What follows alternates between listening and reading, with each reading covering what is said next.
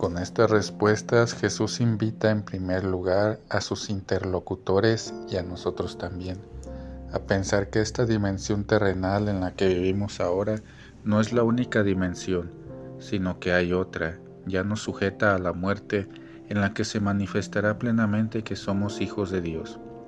Es un gran consuelo y esperanza escuchar estas palabras sencillas y claras de Jesús sobre la vida más allá de la muerte, las necesitamos sobre todo en nuestro tiempo, tan rico en conocimientos sobre el universo, pero tan pobre en sabiduría sobre la vida eterna.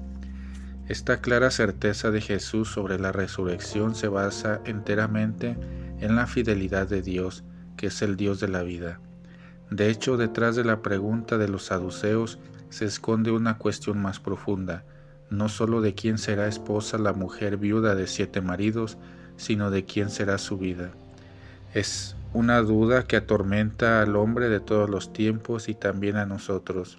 Después de esta peregrinación terrenal, ¿qué será de nuestras vidas?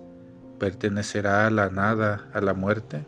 Jesús responde que la vida pertenece a Dios, que nos ama y se preocupa mucho por nosotros, hasta el punto de vincular su nombre al nuestro.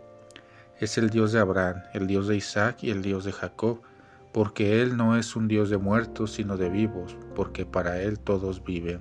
Dicen los versículos 37-38. La vida subsiste donde hay vínculo, comunión, fraternidad, y es una vida más fuerte que la muerte cuando se construye sobre relaciones verdaderas y lazos de fidelidad. Homilía tomada del Ángelus del 10 de noviembre de 2019.